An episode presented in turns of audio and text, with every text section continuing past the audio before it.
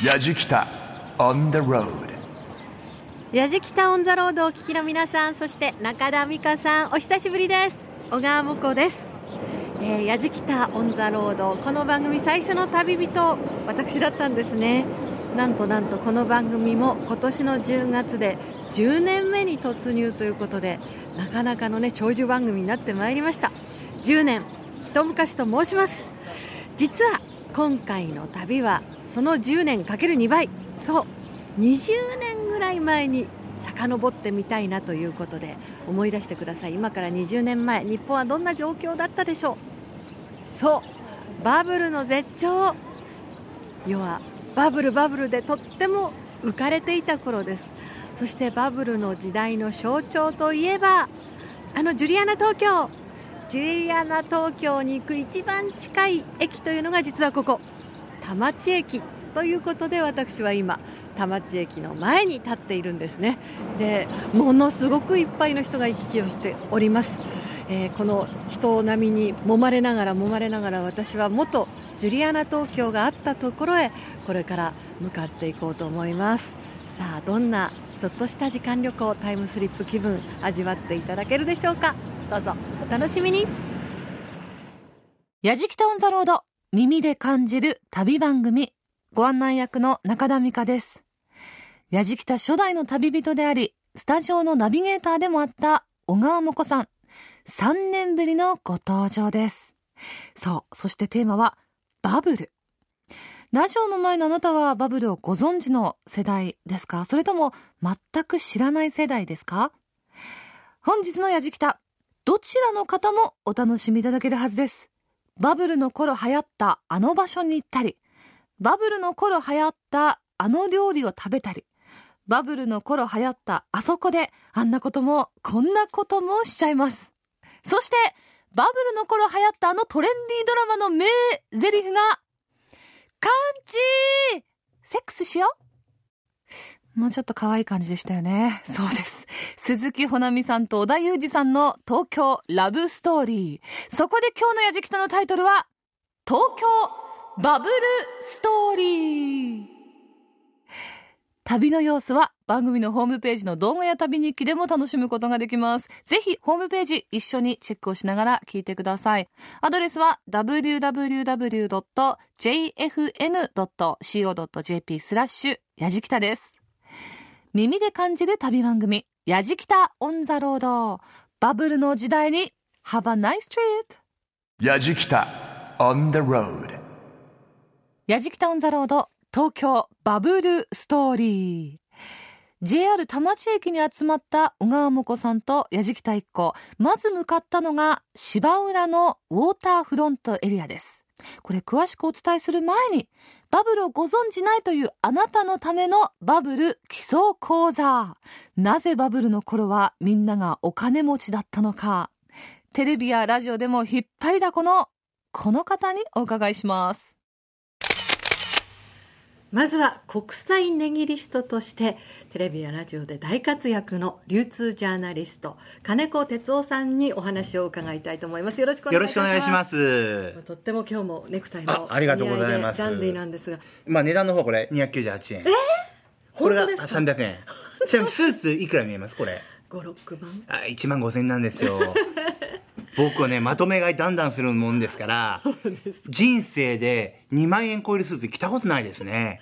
まあでも人格のお人柄の出せるいやいやとんでもないです。高級感の漂う雰囲気なんですが。ありがとうございます。今日はネギリストとしての金子さんではなくはい。もともと経済のプロフェッショナルでいらっしゃいますから、私たちの旅が今回は80年代から90年代にものすごかったと言われるいわゆるバブルの時代の今に残っている足跡をこうちょっと辿っていこうかなというね。そんな旅をしようと思ってるんですが、はい。まあ、そもそもバブルって何でしょうか？まあ、バブルってまあ分かりやすく言いますと、飲み会したら女性は誰でも男性からタクシー代がもらえた時代なんですよ。簡単に言っちゃうとそうでしたねそれぐらい羽振りが良かったんですねそうでしたそうでしたもうね、世の中が本当にね、土地の値段がガンガンガン上がっていったんですよ。はいはいはい開発が進んでいき、そしてアジアの中心として金融センターになるんじゃないかとか、流通の中心になるんじゃないかということで、皆さんが日本にお金を投資したりとか、そして土地はどんどんどんどん上がっていく。さらに、土地を担保にお金を借りるもんですから、お金がジャブジャブジャブジャブと世の中に出回ったわけですよね。ねなんて今から考えたら夢のような時代だったんでしょう。だってね、六本木通りなんかでタクシー捕まえるときに、1万円札ひらひらしないと、ね、捕まえることできないぐらい、もうタクシーの運転手さんもね、強気というか、それぐらい、みんなタクシーを利用してました。まさにバブリーな時代ね。バブリーでしたね。あの、いつからいつっていうのがなかなか明確には言えないと思うんですが、はい大体いつ？大体僕は記憶にある88から94、93ぐらいまでですかね。僕は94年に社会人になったんですが、はいもうバブルは崩壊してましたから、そうですか。じゃあバブルの絶頂の頃は、まあ学生時代でしたね。でもそのバブルという名の通り、まあ言ってみれば泡ですよね。はい歌方の泡のごとく、はいバーッと盛り上がってバーッと消えていった。はい。このバブルの正体は一体何だったんですか？やっぱりね、不動産の価値が高くなり続けるという神話があったんですね。うん、もう土地は値下がりすることはない。ないっていうことを前提だったんです。ところが、いきなりですね、少子化というものも顕著になってきました。そうすると、日本ってそれほど土地を使わなくても暮らしていけちゃう場所なんです。ほつまり人口が増えないってことは、住宅需要も伸びませんし、さらにですね、日本が様々な規制などをやってる間に、例えば貨物といったものは、日本の横浜や神戸や大阪からプサンへ移動してしまったりとか、そして世界の金融センターと言われた金融機能というものも、シンガポール、香港、さらにニューヨーク、ロンドンといったように、だんだんだんだんとですね、日本使い勝手悪いよねということで、人だけじゃなくお金まで逃げていっちゃったんですねう。。そっか。じゃあ結局このバブルが弾けた一番大きな要因というのはそう空洞化したことと、まあ、それと同時に、やっぱり投資先が分散化したことと、一番は日本の魅力が起こってしまったってことですよね。残念ながら。バブルというと今思い出すのにいろんなキーワードがあると思うんですけど、はいなんかその当時見たり聞いたり食べたりしたもので印象に残ってるものはティラミスとかバブル期でしたっけね。そうですなんかみんなイタリアンとか食ってましたよ。そうでした僕はずっと立ち食いそば専門でしたから。はい。じゃあ自分で謳歌したっていうよりはこうハスで見て見てたって感じですね。だから赤坂のホテルの前とか通ると、心の中で凱旋活動してました。早く帰って寝なさいと思って。もうね楽しすぎるわ金子さんそうですね。今日お話を伺いましたのは国際ネギリストそして流通ジャーナリストのジ金子哲夫さんでしたありがとうございました僕さんありがとうございました。ティラミス。流行りましたよね。これね。まあ、今ではすっかりこの人気定着している感がありますけど、これ実はヒットさせたのが先日私が東京走りながら紹介した神宮外苑のイタリアンのお店、セランだったそうです。まあ、暇さえあればディスコで踊ったり、仲間とイベントパーティーを開いたり、そしてこの頃、パーティーにつきものなものといえば、ビンゴ大会、プロのマジシャンを呼んでのマジック、それから、パーティー会場の脇で、花火を打ち上げる、などなど、すべてがゴージャスですね。BMW が六本木のカローラ、小さなタイプのベンツは赤坂のサニー、と呼ばれていたし、大学生が就職するための企業説明会に行きますと、企業側が交通費とお土産までくれたそうです。羨ましいですね。まあ、金子さん曰く、たかが3、4年の夢のような時代だったということなんですが、このバブル、みんなが土地、マンション、ゴルフ会員権、人気の絵画などに投資をして、まあ、89年には三菱地所がニューヨークのロックフェラーセンターを2200億円で買収したというニュース、これ世界中を駆け巡りました。これ私も覚えています。まあ、ちなみにバブルが崩壊して膨大な赤字になって、95年に運営会社が破綻して売却という結果です。さあ、まあ、バブルな場所を探しにということで、今回、田町駅から旅を始めました小川もこさんと矢敷田一行ですが、今回のスタッフは、まさにバブル世代を楽しんだ作家のメルシーさん。バブルを知らないディレクターの佐々木さんウェブカメラマンの久保田くん。伝説のジュリアナ東京に向かう道では世代間のギャップがバッチリ出てしまいました。話が弾むバブル世代のお二人と、ちんぷんかんぷんな二人。やじきた on the road. なんでこっちに来たんでしょうね。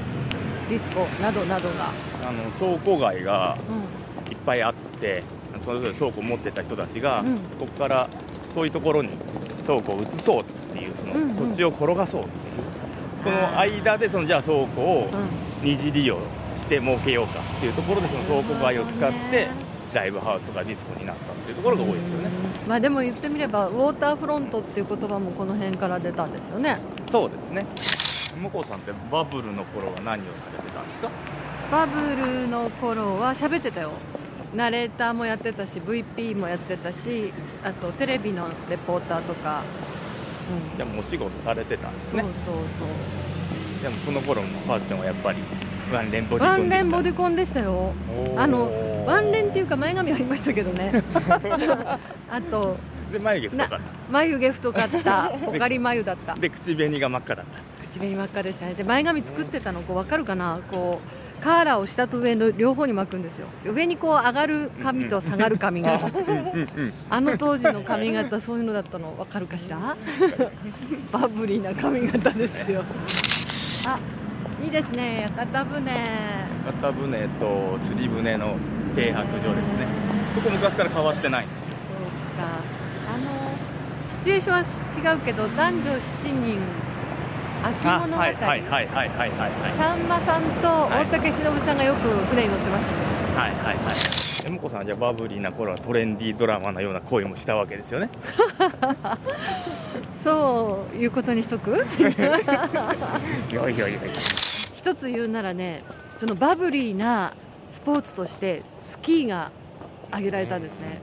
ちょうど私をスキーに連れてってっていうあの映画が大ヒットしてはい。猫も杓子もみんな西新宿から今都庁ができてますけどそのできる前にあの辺がもう一大バスの集積地になってましてそこから毎夜毎夜苗場だ滋賀だ野沢だもう毎日バスが出てたのでそこでこうスキー場で出会う人って本当にかっこよく見えるわけですよ。そのスキー場での恋っていうのはいっぱい花咲いてましたね。それこそあの私をスキーに連れてってもらっウォーキートーキーっていういわゆるトランシーバーみたいなのを持ってあの今みたいに携帯電話ない時代だからあのウォーキートーキーでちょっと離れたところ同士でお互いの情報を交換しながらどこどこの今レストハウスが空いてるからそこに集合とかねそういうのやってましたね。だって2台でこうつるんでいく時もウォーキートーキーでやり取りして。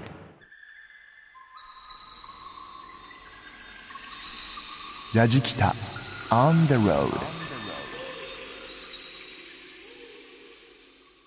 ずっと歩いてきているうちについにジュリアナ東京跡地に到着しました。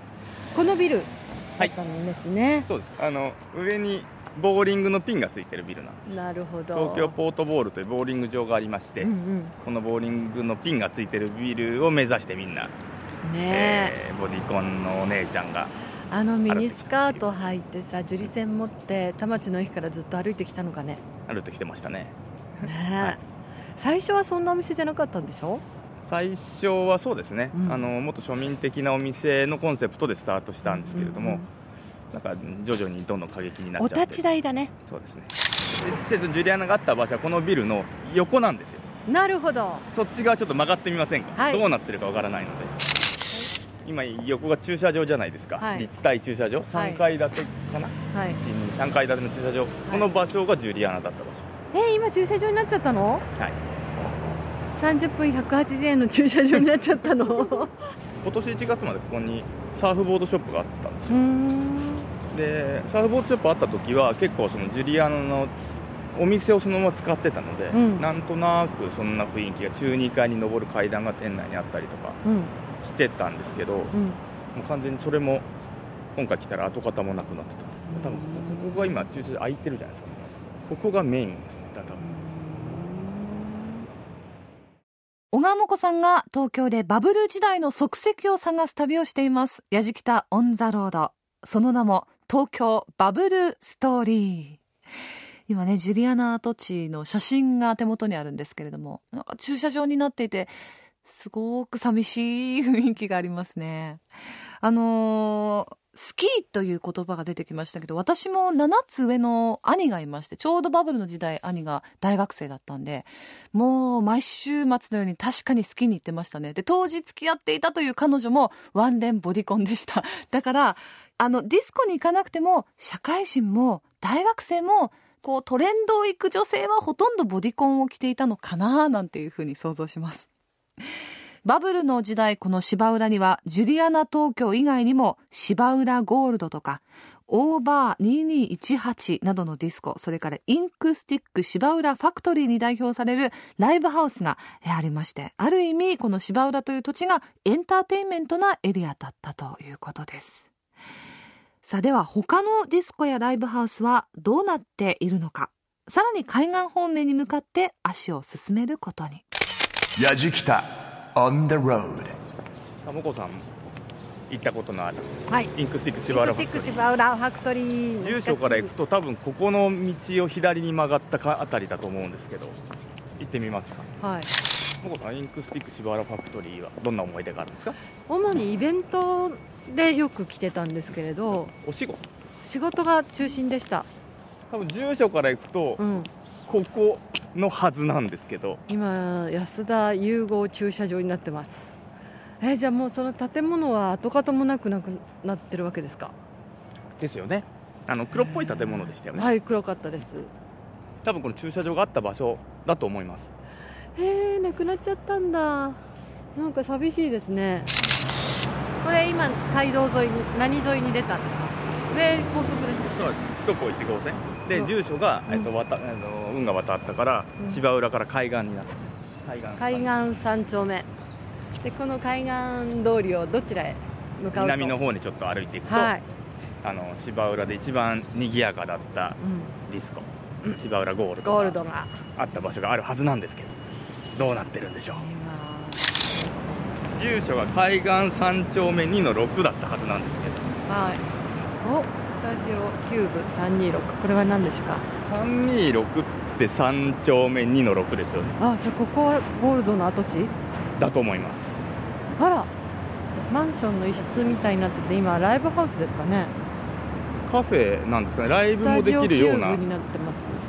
カフェですね、うん、さっきのインクスティックの跡地を見るよりは、うん、ちょっと嬉しい展開ですね。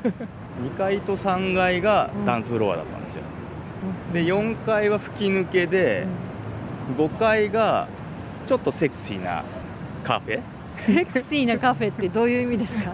卵型のラブソファーみたいのがあって、うん、カップルが行くような。楽しめるようなカフェでしたねでさらにその上はもう VIP ルームみたいな感じになっていて、うん、もう我々庶民は上がることができないフロアだったのでわ、からないんですけどどうやらお風呂があるとかいろいろ言ってて、えー、えー、そうだったの。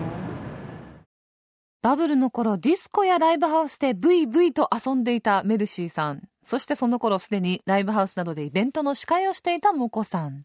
同じバブル経験者でもちょっとギャップがあるみたいですね。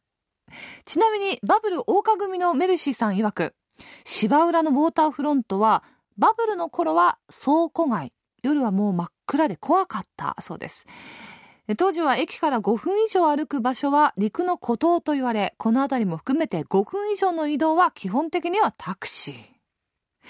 まあ今やオフィスビル、マンションがたくさん建った芝浦なんですが、バブルの頃この辺りっていうのは再開発エリアでしたから、バブルが弾けなかったら、本来もっとすごい未来都市になっていたのかもしれないですね。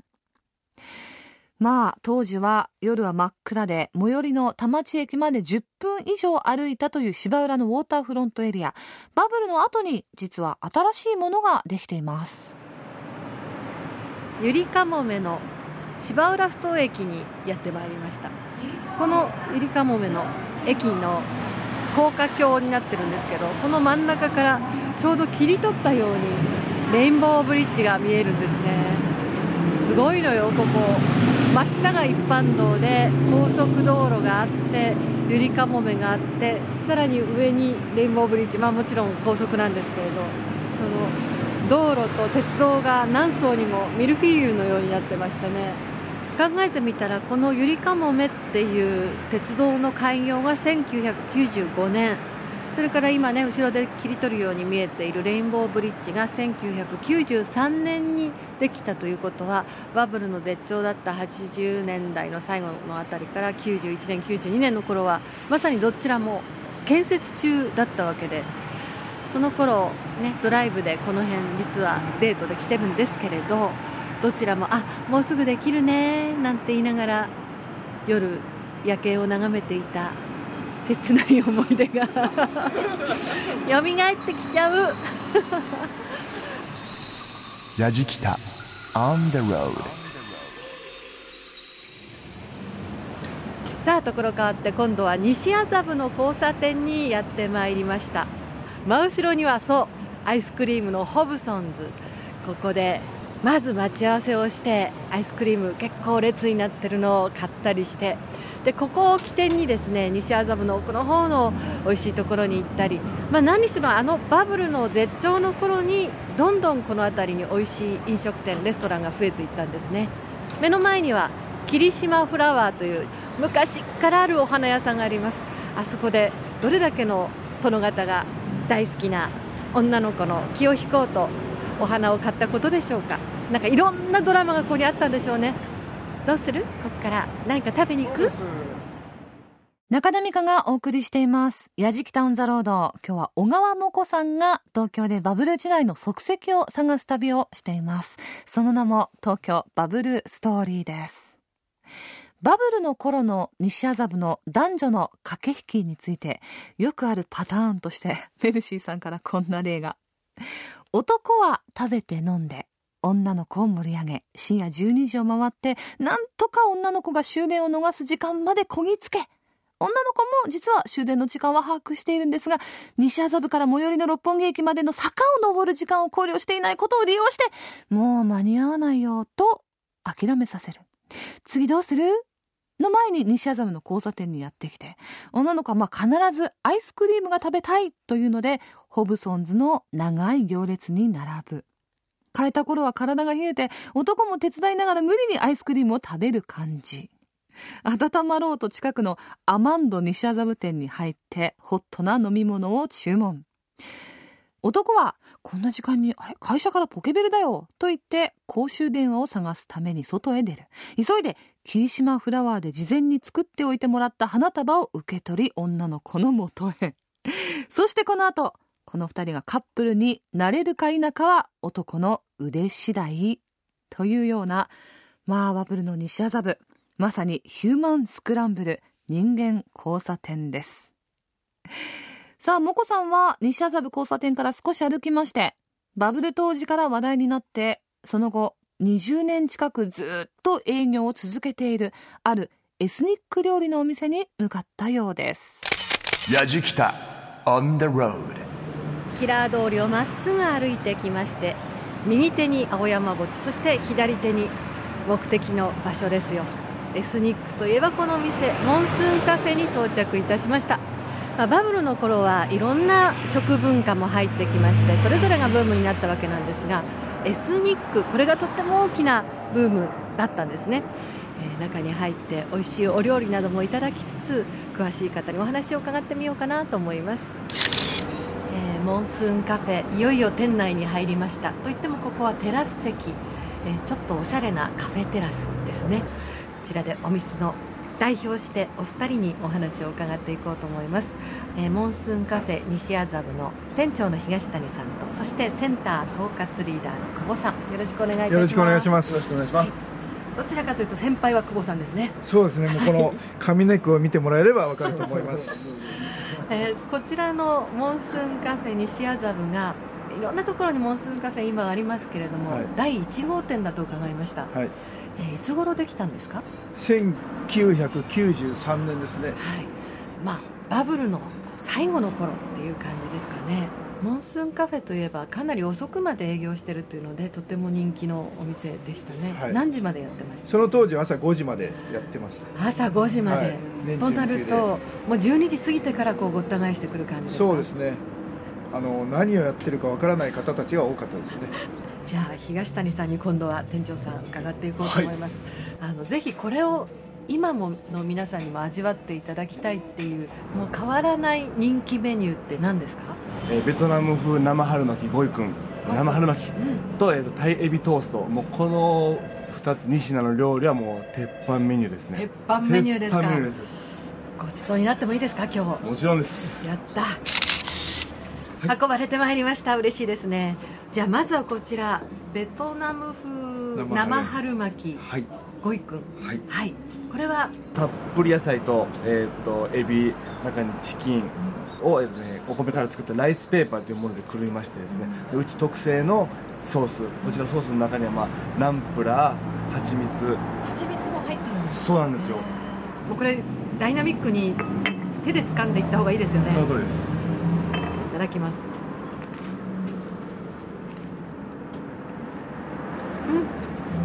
んとフレッシュな。パリッパリでしょ。パリッパリ。パリッパリなんですよ。あでも本当に程よい酸味とはい。遠くで、まあ、やっぱり蜂蜜の甘みですかね、はい。美味しい。どうもありがとうございます、ありがとうございます。そしてこれがおすすめの。はい、タイエビトーストですね。こちらはまああのトーストパンの上にエビのすり身ですね、まあ、エビのすり身の中にはもちろん大葉とか、えーガーリックラードネギいろいろ入ってそのすり身をトーストの上に、えー塗りましてですねそちらをまあ揚げてでオーブンでちょっと、えー余分な油を落としてこれはスイートチリソースこれもうちの特製のソースなんですがつけて召し上がってこれももう完全なる鉄板メニューですこれ一旦揚げてあるんですね。そうなんですよ。あパリパリっとしてて。いただきます。嬉しいなこういうの。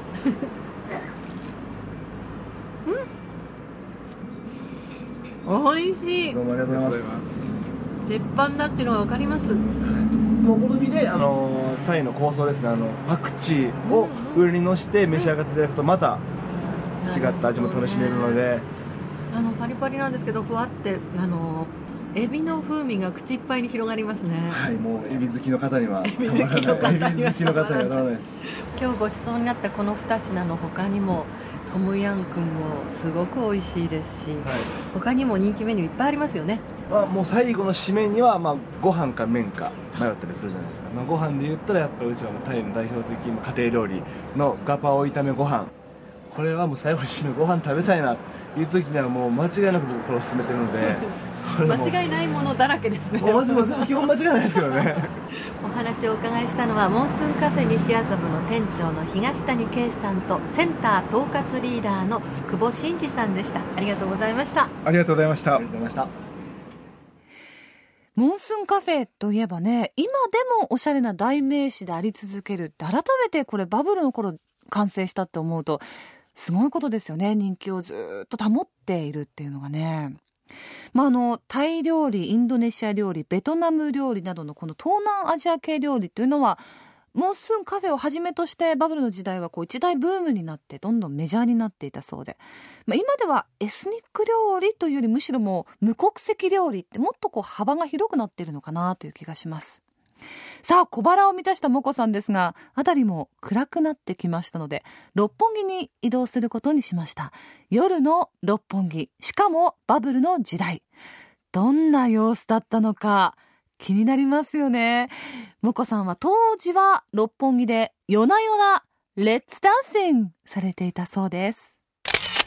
さあすっかり夜の帳がおりまして今いるのはバブルの時代にはなかった六本木の今の象徴的な建物そう。六本木ヒルズの前にいます。目の前には今年のツリーすごくきらびやかなねキラキラ光ってるお花自体で作られた三角錐のツリーをゴールドのリボンがぐるぐるに巻かれたとてもユニークなそしてとてもロマンチックなツリーがありましてね。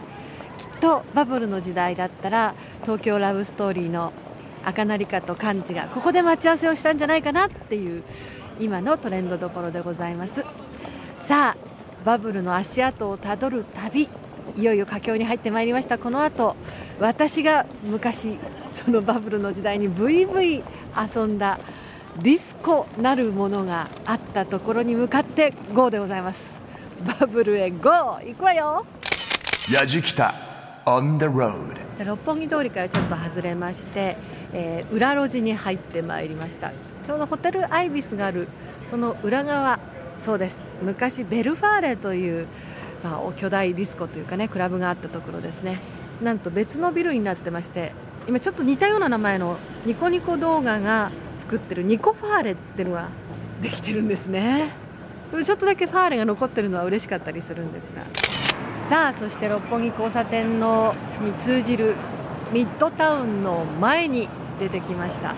これもバブルの時代には全くなかった。ここは防衛庁だったんですよね。して六本木交差点が実は結構一番変わってるかもしれませんね。そうですかね、うんアマンドがまず変わったじゃないですか。でもアマンドはありますよ。あるんだけど昔のアマンドを思い浮かべるとあのピンクのストライプのピンクと白のストライプのアマンドではなくなってるでしょ。あのひさしみたいのがなくなりましたね、うん。そしてロアビルというこのビルも変わらないですねこれはずっとあるもんねロアビル。僕ロアビルの中ってあんまりえ経験がないんですよマジですか？実は、トップス知らない、うん。あのもちろん知ってますけれどもうん。少なくとも上にはがほとんど上がったことがない。ですえー上にそれこそエスニックカフェとか、はいはいはいらしいんですけど、うん。あそこがバーガーインでしたよね。そのかあそう。ハンバーガーイン。でここ回転寿司屋ですよね。回転寿司屋だった。なくなっちゃったねそうだ、うん。ファミマになっちゃったあの回転寿司のくせに超高級だった。え1貫800円くらいでバーガー回ってんの、それわざわざ回転してたんですか？回転しなくてもよかったのに。じゃあこれがあの六本木の裏海岸です。有名な。裏階段えこんなとこ通らなかったんだ。なあそうですか。うん。ここあの女の子がいっぱい寝てましたよ。え？でみんなあの酔っ払って。でそれをその女の子を解放してみんな連れてっちゃうみたいな、相手にしててっちゃうみたいな、怖いですね山子さん、はい。えっと、今階段上がってきまして、うん。左手がディスコの歴史のグインがあったビルで多分この建物はその当時のままだと思うんですよ、うんうんで右側がエリアとかジパンゴとかがうん。あったビルですけど今映画館ですよね。完全に建物が変わっちゃって。でその近くがもうセリナがあったりとか。セリナの真向かいがスクエアビルだったんだよ。じゃあちょっと探してみましょうか。あれ？どこ行ったの？ここ？あれ？駐車場になってる？ひょっとしてここ？今左がセリナの本店ですね。はい。でそそのの対面が今、えーコインパーキングにコインパーキングになっちゃってます。ひょっとしてここ？はい。えー、スクエアビルなくなっちゃったんですか？なくなっちゃいましたね。がっかり。あそう。えいつなくなったんですか？実際に閉館閉店したのは3年ぐらい前ですかね。去年まではうん。工事をしてましたけれどまだ解体工事をそうか。私にとってのスクエアビル聞いてくれます、はい。あの地下2階から地上10階まで全部ディスコ、まあ、1階がゲームセンターで4階あたりに居酒屋さんが入っててそれ以外は全てのフロアがディスコっていうものすごいバブリーなビルだったんですね。で中でも私が特に行った2軒っていうのがギゼっていうお店とネペンタっていうこの2つが結構おしゃれでしたね私がいた頃は。行ってた頃は。結構流行ってました流ね行ってたよね、はい。はあ。なんかぽっかりと心に穴が。なんかこの気持ちをこの穴を埋めてくれるような何かないんですか？そういえばありますね。何？あのマハラジャがずっと閉店していたんですけれども、六本木に去年うん。復活したらしいんです、今から行ってみる？行ってみます近くらしいんです。本当、はい。で何？普通にディスコになってるの？と思いますよあら踊る格好今日。いっか。大丈夫です。これでいっか。はい。よっしゃ。やじきたオンザロード今日は小川もこさんが東京でバブル時代の足跡を探す旅をしています。東京バブルストーリー。当たり前ですけどね。今六本木歩くとまあ六本木ヒルズっていうのと東京ミッドタウンっていうのがもう六本木を象徴するビルになっていますがバブルの時代にはこの2つのビル両方ともなかったんですよね。まあ、六本木のディスコっていうのはバブルの頃はマハエリ時代と言われていたそうです。これマハラジャ。それからマハエリのエリはエリア。この2つが象徴的なディスコだったということで、まあ、マハラジャ六本木は別の場所ではあるんですが今六本木交差点のすぐ近くに復活をしています。さあそうです。ご想像通りモコさんが踊ります。やじきた on the road.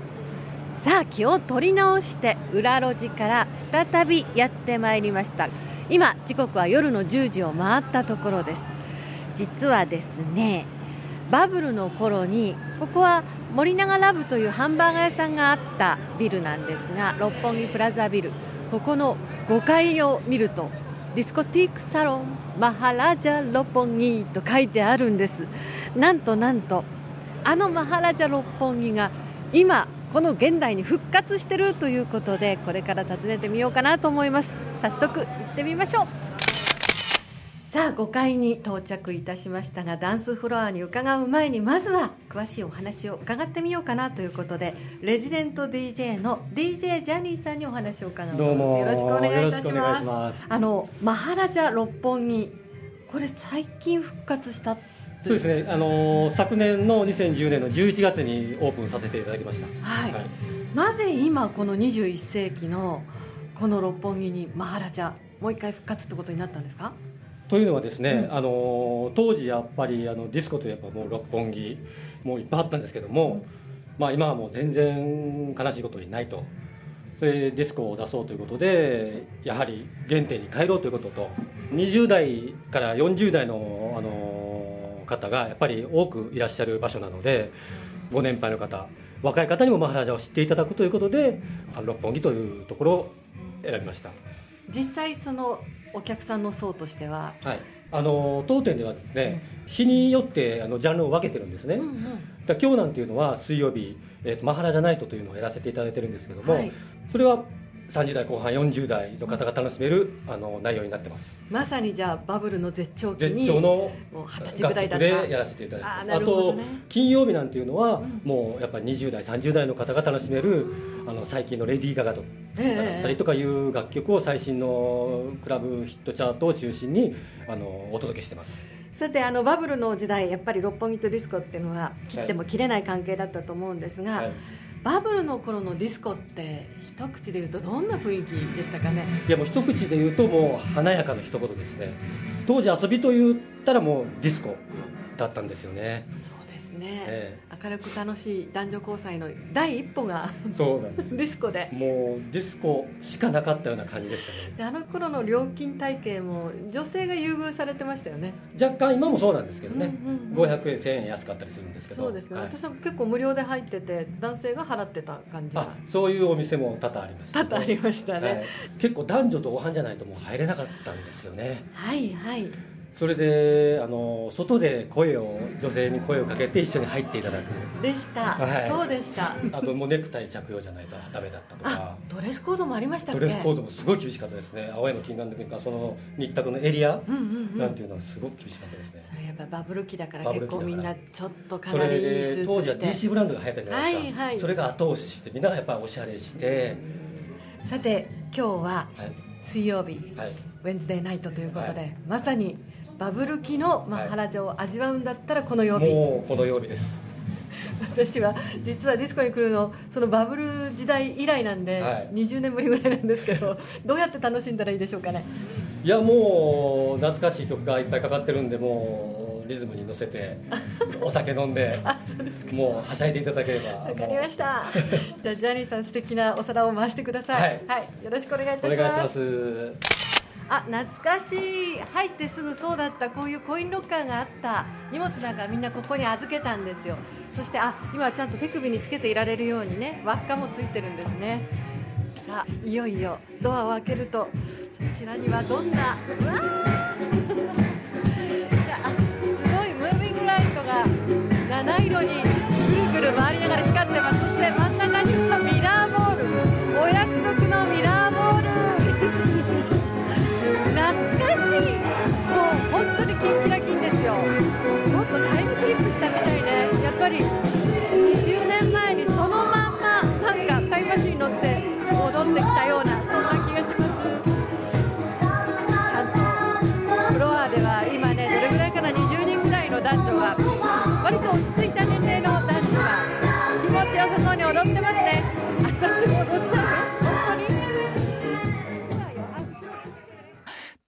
そうですね。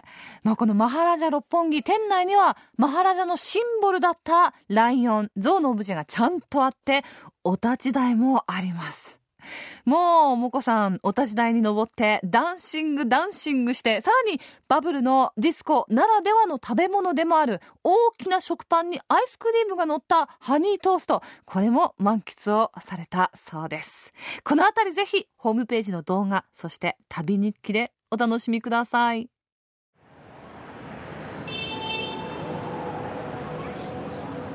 私は今六本木の交差点に立っています、えー今回はね、まあ、駆け足でバブルの足跡をずっと気分は20年前にタイムスリップしてたどってきたそんな旅を味わってまいりましたが途中途中あの時代あれだけ映画を極めていた本当に華やかだったものが何もなくなってたりなんだかすごく虚しい気持ちになってツアーものどもが夢の後。この言葉だけがねぐるんぐるん回ったりしたんですけれど最後にマハラじゃないとねマハラジャで思いっきり踊ってそして中で元気に踊ってたおじさんたちの、えー笑顔も見てやっぱりあのバブルっていうのはただの歌方の夢だったんじゃないんだ。そういった時代が確かにあった。そしてそういう経済の盛り上がりもあった。今もう一度あのバブルの時代っていうのは本当に来ないかもしれないけれどでも気持ちを持ち上げるところからきっとこの2011年チドーンって下がったものがまた絶対2012年さらにもっともっといや日本まだまだこれからそして世界の経済まだまだこれから頑張っていける。